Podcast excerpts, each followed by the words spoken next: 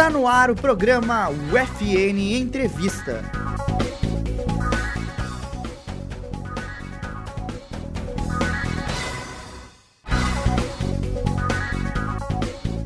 Olá, seja bem-vindo ao UFN Entrevista, na rádio web UFN. Eu sou Ana Luísa Deik e no programa de hoje vamos falar sobre um tema urgente: meio ambiente. O entrevistado de hoje é Clademir Machado Flores, major, comandante do Batalhão Ambiental de Santa Maria. O UFN Entrevista conta sempre com o apoio de Clenilson Oliveira e Alan Carrião, na Central Técnica, com a produção dos acadêmicos da disciplina de Rádio Jornalismo 2 e a supervisão da professora e jornalista Carla Torres. Primeiramente, eu gostaria de agradecer ao Major Clademir por sua disponibilidade em participar do programa. Uh, e para começo de conversa, uh, Clademir, conte-nos um pouco sobre, sobre sua carreira no Batalhão Ambiental. Sim, aqui é uma satisfação estar participa uh, participando, né? Uma oportunidade de fazer parte do, dessa atividade de, de vocês aí. Uh, o batalhão ambiental ele é uma parte da brigada militar na qual o foco principal são as, as ações ambientais, seja elas administrativas ou criminais, né? Então já estamos já há algum tempo nessa nessa atividade e temos hoje dentro da área do Rio Grande do Sul praticamente um terço de responsabilidade que é sobre o comando do segundo batalhão ambiental, na qual eu sou o comandante. Então nós vamos dentro desde a região central até toda a fronteira ali com a Argentina e com o Uruguai, indo até a cidade de São Borja, de Bagé a São Borja, pegando a fronteira. São, são, são atividades focadas tanto na, na fauna quanto na flora, né? mas com objetivos específicos, diferenciado do policiamento urbano, na qual também nós, quando nos deparamos com, com crimes e delitos urbanos, o corriqueiro da Brigada Militar, a gente atua também, não tem problema nenhum. Os policiais que fazem parte do batalhão ambiental, eles são policiais formados nos cursos regulares da Brigada e posterior eles são então classificados dentro dos, dos batalhões, que nós temos três batalhões, né? O primeiro batalhão é a sede em Porto Alegre, o segundo a sede em Santa Maria e o terceiro a sede em Passo Fundo. Então é todo o Rio Grande do Sul dividido em três batalhões com as suas OPMs, que a gente se chama, que são órgãos policiais militares. Né? Uh, no ano passado, nós tivemos o corte de quase todas as árvores na Rua do Rosário, é, causando uma certa indignação dos moradores e da comunidade no geral. Major Claudemir, Quais são princip os principais problemas ligados ao meio ambiente que afetam a nossa cidade?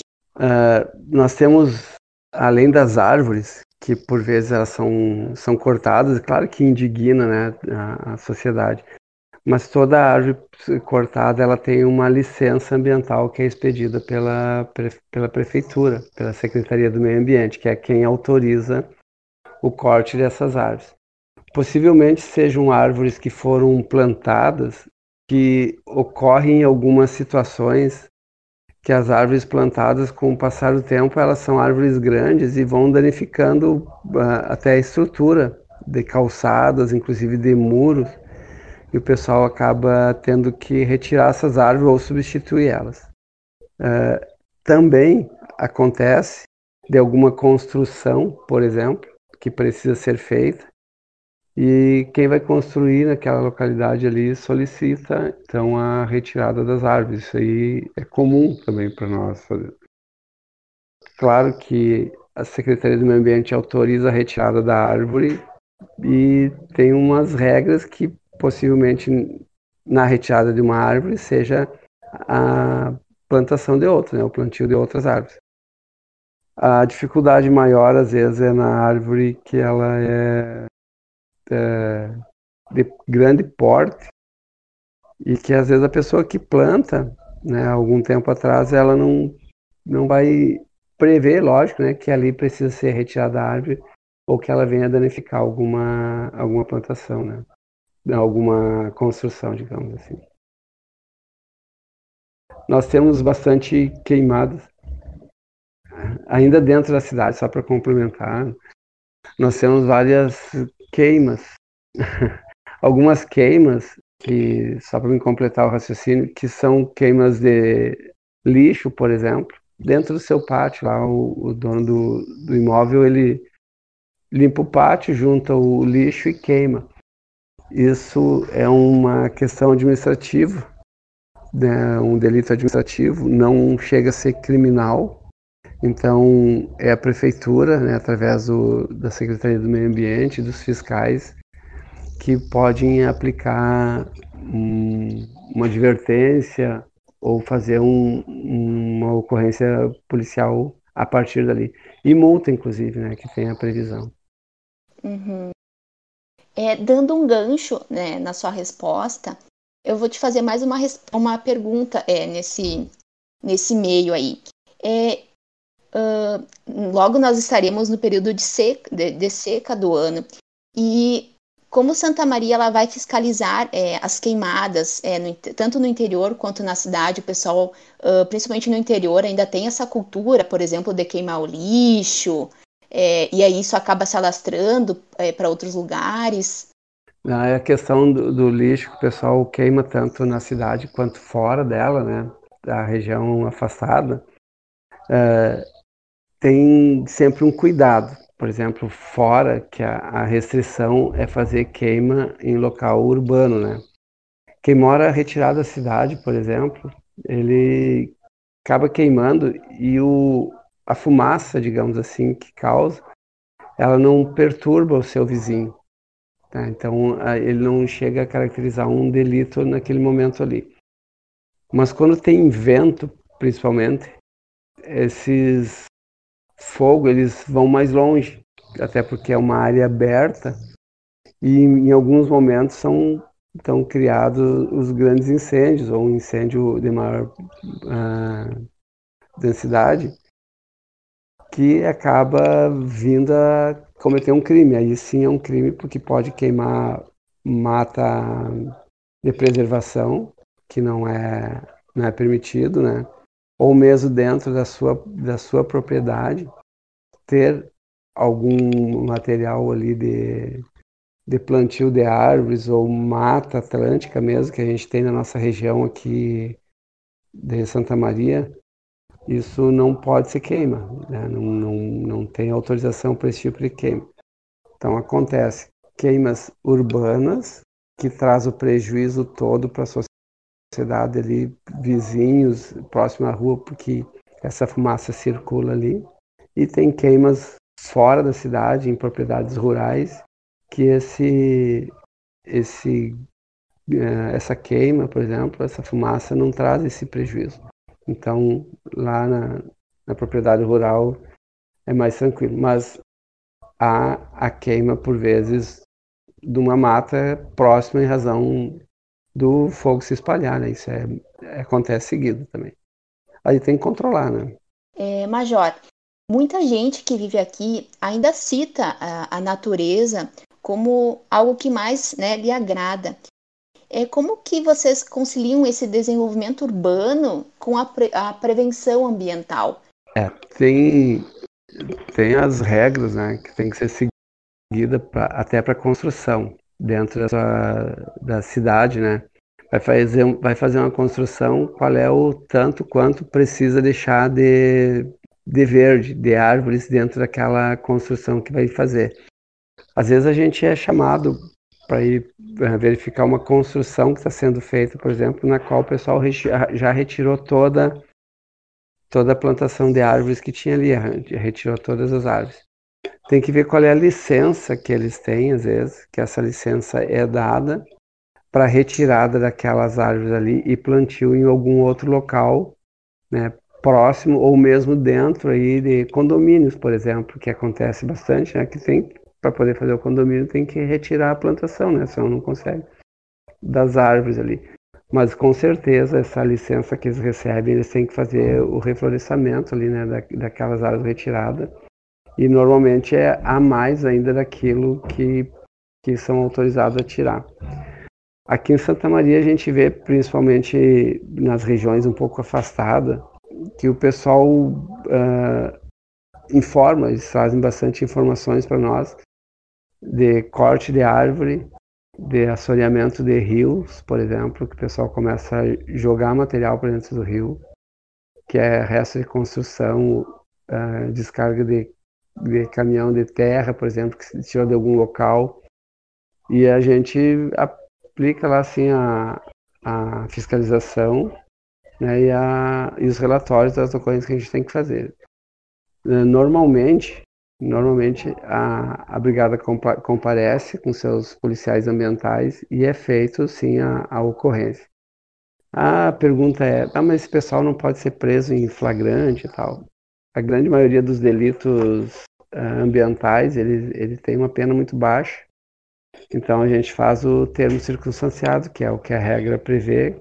Crimes até dois anos, o policial militar ele faz no local o termo circunstanciado, que é um, uma prisão em flagrante também, porém não há necessidade da apresentação na delegacia.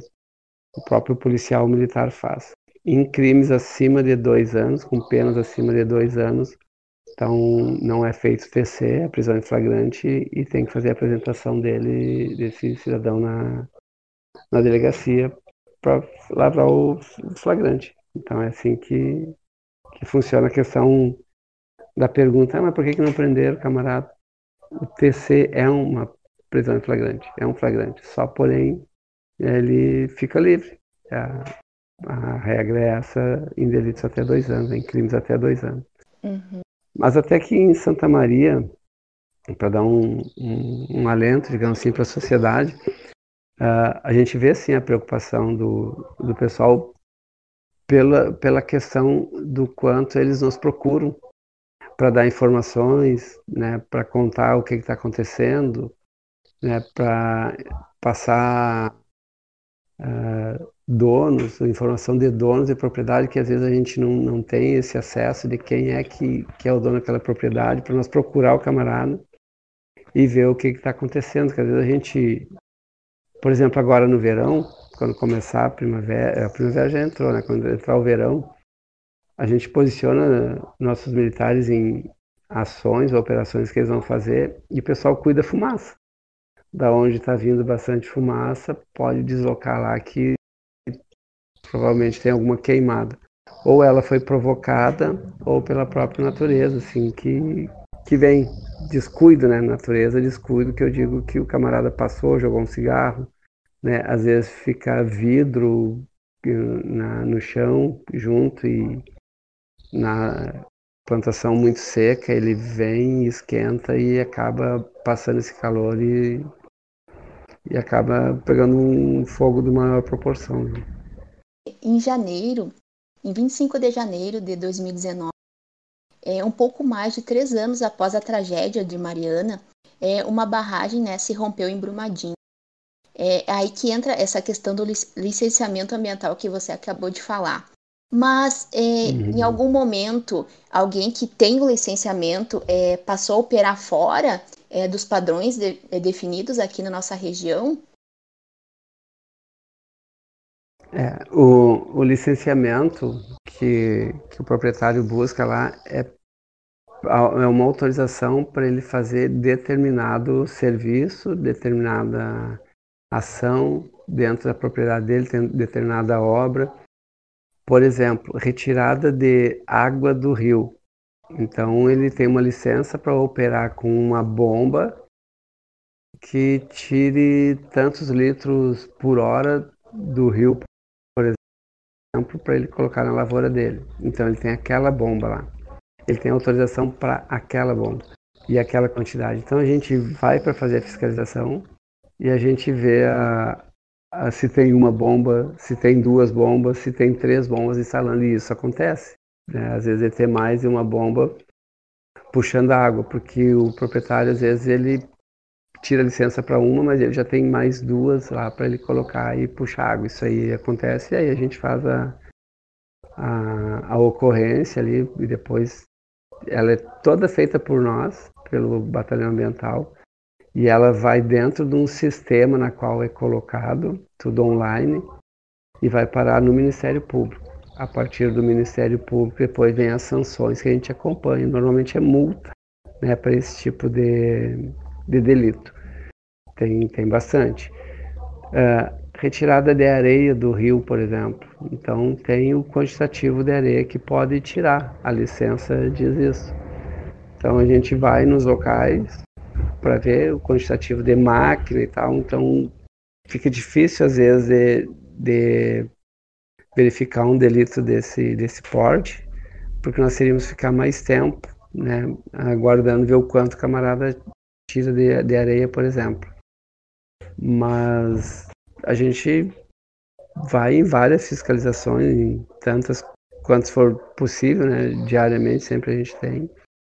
E a gente também vai daí nas denúncias, né, que às vezes as denúncias já vêm do Ministério Público para a gente eh, fiscalizar esse, essa questão. Então a licença, uhum. ela é retirada, é a licença de operação que a gente chama, para fazer determinado serviço, determinada ação naquela propriedade. Aí nós não precisamos uhum. de, de autorização judicial. Para crimes ambientais não há é, a necessidade de autorização. A gente pode entrar na área a qualquer momento para fiscalização, né? Diferente, às vezes, assim, ah, para entrar na, na, minha propriedade tem que ter mandado. Não, para o crime ambiental não, é, não precisa, pode entrar, não tem problema nenhum. Então a gente roda bastante aí por essa área toda que eu te falei, que é um terço do Estado, fazendo essas fiscalizações. Uhum. Completando só, só para dar uma ideia assim da onde nós estamos, né? O segundo batalhão do Comando Ambiental, que o Comando Ambiental é em Porto Alegre, a sede do segundo batalhão fica em Santa Maria, aqui no bairro de São José. Dentro do bairro São José, então, tem o pelotão que faz todo o serviço da nossa região.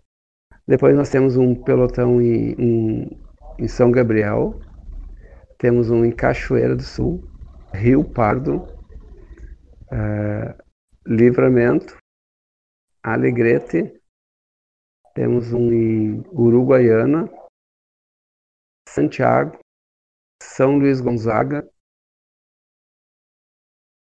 e Cruz Alta. E, e Santo Ângelo, se eu já não estou repetindo. Então nós temos fora de Santa Maria mais 10 cidades que é sob responsabilidade do segundo batalhão. Então, para ter uma ideia, assim, nós vamos aqui até o, a divisa lá com a Argentina, com o Uruguai ali, até a Barra do Quaraí, que é a última cidade lá, né? Bastante grande. Uh, Major, e sobre as questões de compensações ambientais, é, vocês realizam algum trabalho de recuperação dessas áreas de, degradadas, de reflorestamento? Sim, é, toda ocorrência que nós atendemos de ambiental, a gente faz o relatório, né, como eu falei ali, que é um processo, é um relatório colocado uh, online que é dentro da Secretaria Estadual do Meio Ambiente e da FEPAM. Todos os órgãos do meio ambiente, eles conseguem fazer as suas ocorrências e colocar dentro desse sistema online de, de atendimento de ocorrências ambientais. E a partir dali, o sistema faz com que circule e seja encaminhado até o Ministério Público, por exemplo, que é quem cabe fazer a denúncia, né? Uhum. O Ministério Público recebendo esses, esses relatórios, uh, eles pedem por vezes mais informações para nós. Aí nós vamos novamente até o local, porque o Ministério Público às vezes pede qual é exatamente a, a área que foi degradada, por exemplo, foi desmatada ou foi queimada. Aí posterior nós fizemos todo esse levantamento de novo e informamos ao Ministério Público. Lá o Ministério Público, às vezes, é, numa das condenações que eles podem fazer é uma multa. Normalmente tem multa, e as multas são pesadas, não são, não são poucas. E, e tem que re, reflorestar, por exemplo. Tem que fazer o reflorestamento e ainda vai levar multa. Né? Tem que repor a vegetação.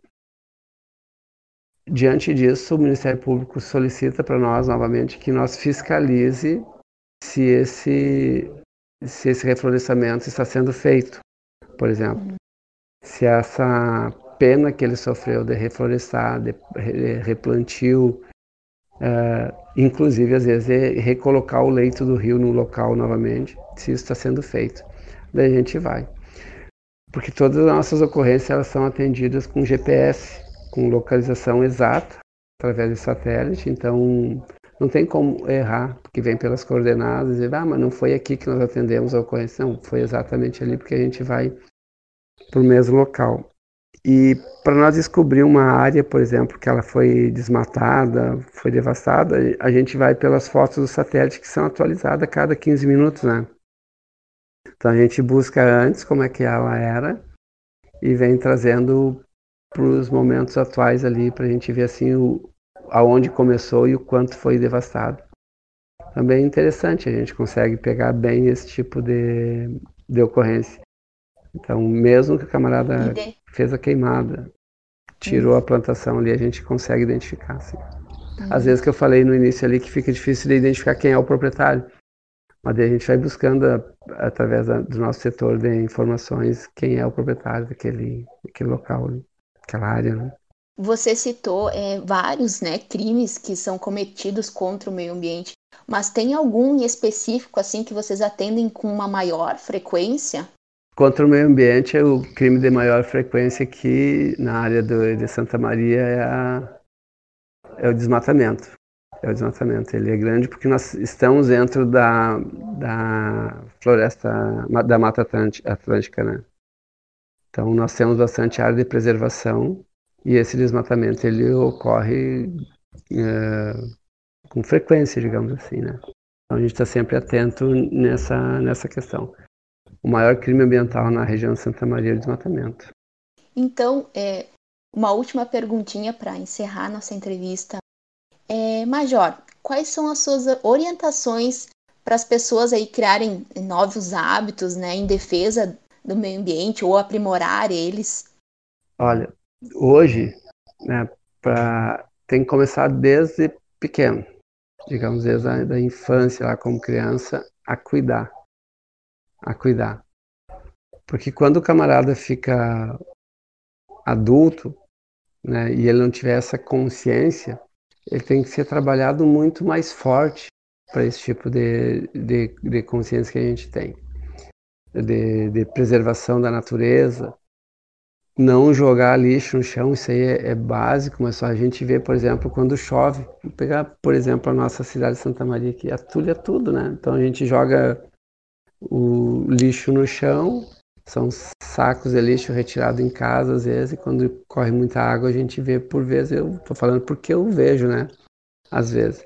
Nós temos, por exemplo, um exemplo, um, os containers aqui de recolhimento de lixo, que às vezes ele é é, nosso lixo é colocado todo no mesmo, né? Tanto reciclável quanto o lixo orgânico no mesmo container. Às vezes a, gente coloca ali. Né? Eu me incluo nisso, digamos assim, né? Não estou falando de, das pessoas, assim, é a população em geral. Plantio de árvores, se o camarada tem pátio que ele possa fazer isso, também seria um incentivo, né? Porque é, é pelo exemplo que a gente vai vai ensinando, né? Então, seria por aí. A questão de esgotos, não colocar céu aberto, não colocar, uh, quando faz sua casa, sua residência, lá procurar a informação onde é que ele vai colocar né, o, os dejetos lá da, da, da, da, sua casa. Não pode largar no rio, por exemplo, no curso da água limpa. Ou tentar colocar no lençol d'água, que isso aí vem vem poluindo e tal. Então, é a consciência de que nós precisamos da natureza limpa, com árvores, lógico, pela questão ambiental e de temperatura, que a gente sabe quando está próximo às árvores a temperatura é mais baixa, quando está longe delas as temperaturas são mais altas. Uh, dentro da cidade também, quando tiver um espaço, fazer esse, esse plantio porque nós temos hoje muitos edifícios, muita, muito asfalto, né? E isso vai esquentando, que há um, muito tempo atrás não era assim, né? Então ficava mais, a temperatura dava a impressão que era mais amena, mas o asfalto ele esquenta, né? Então dentro da cidade fica mais, mais quente ainda. É então... consciência, limpeza e reflorestamento. E é desde, desde quando o sujeito é pequenininho, escola, família, sociedade, trabalhando junto para que essa pessoa se torne né, um, um futuro adulto consciente. Sim, sim. Inclusive, nós temos um programa aqui pelo Comando Ambiental, que é a Educação Ambiental, que a gente faz junto às escolas, com crianças, né? Claro que agora deu uma parada aí por causa da, do, do, da, da Covid, então a gente não pode fazer aglomeração, não pode ir nas salas de aula, até porque nem, nem tem as, as crianças para fazer isso, né? Uhum. Mas a gente já fez bastante e é bem, é bem aceito pelos pais, pelas crianças, pela sociedade porque é um, um serviço em prol da sociedade, né, que a gente tenta fazer da melhor forma. Então, é, chegamos ao final de mais um FN Entrevista. É, muito obrigado, Major Clademir, por sua presença aqui nesta edição do programa. Nosso agradecimento é igualmente a você que nos acompanha conectado na Rádio UFN. O UFN Entrevista tem o apoio de Clenilson Oliveira e Alan Carrion e a supervisão da professora e jornalista Carla Torres.